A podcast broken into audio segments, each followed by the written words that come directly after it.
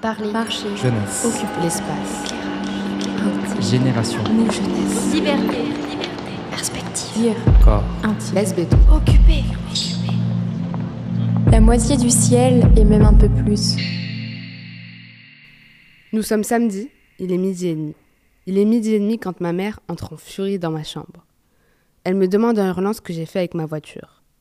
Je commence à comprendre que quelque chose ne va pas. Je force ma mémoire à remonter le fil de la soirée, mais rien n'y fait. Je suis avec ma mère en pyjama jusqu'à ma voiture, garée en biais plus haut dans la rue. Et là, je panique. Le pare-choc est embouti, les jantes déboîtées. Ma mère cherche à comprendre et m'assaille de questions. Est-ce que j'ai trop bu? Est-ce que quelqu'un m'a raccompagné? À quelle heure je suis rentrée? Une chose est sûre, je suis sortie seule en boîte de nuit. Une deuxième, je n'ai pas abusé sur l'alcool. Un sentiment inexplicable m'envahit. Un mélange de peur, de culpabilité et surtout l'impression de ne pas comprendre. Je m'effondre.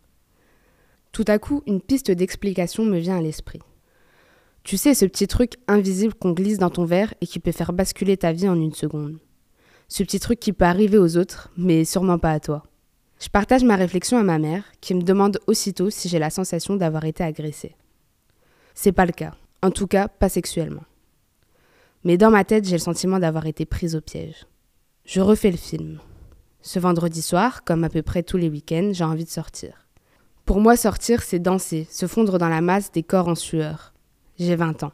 Et cette pandémie de merde qui m'a volé le plaisir des premières soirées étudiantes n'a fait que raviver mon désir de liberté. Ce soir-là, bien sûr, j'aurais pu y aller avec des copines.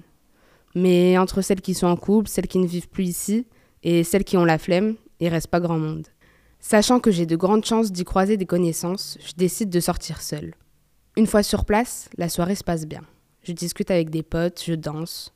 Le DJ passe mes musiques préférées, la kiffance, best life, des sons qui définissent grave mon état d'esprit à ce moment-là.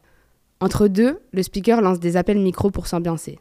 Allez les filles, on twerk ce soir La suite de la soirée, je m'en souviens plus.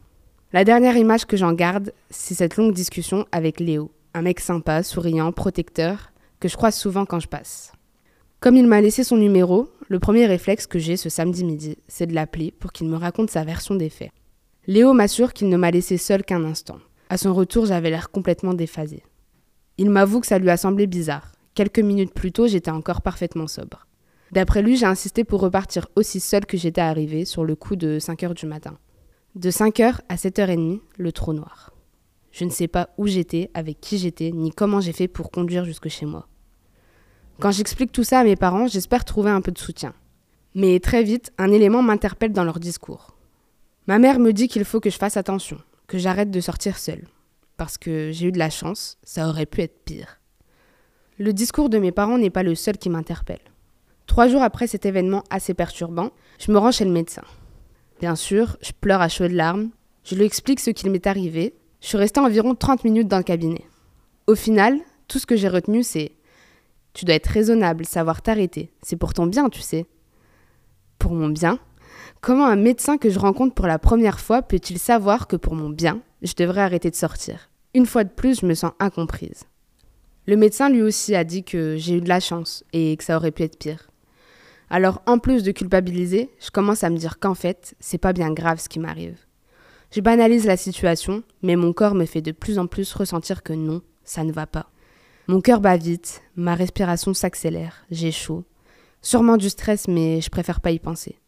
C'est vrai, après tout, euh, il y a pire dans la vie. Ces événements ont marqué mon esprit, mais m'ont aussi permis de me questionner davantage sur la place qu'on a en tant que femme dans l'espace public. C'est vrai, on nous parle de liberté, mais au final, euh, je me sens tout sauf libre. Au fond de moi, ça me dépasse.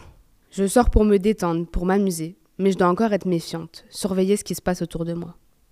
Dans les boîtes de nuit, dans les bars, et même dans la rue, je ne suis plus libre, mais contrainte. Contrainte d'avoir peur et de faire attention à comment je me comporte, comment je m'habille, et de ne pas pouvoir aller où je veux, quand je veux, avec qui je veux.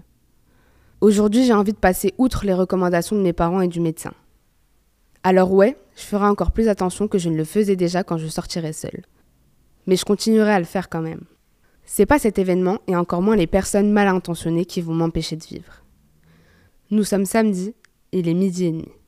Il est midi et demi et aujourd'hui je me sens vivante, je me sens moi-même et j'ai envie de m'amuser. Alors ce soir, j'irai en boîte de nuit. La moitié du ciel et même un peu plus. Un podcast du Labo 148.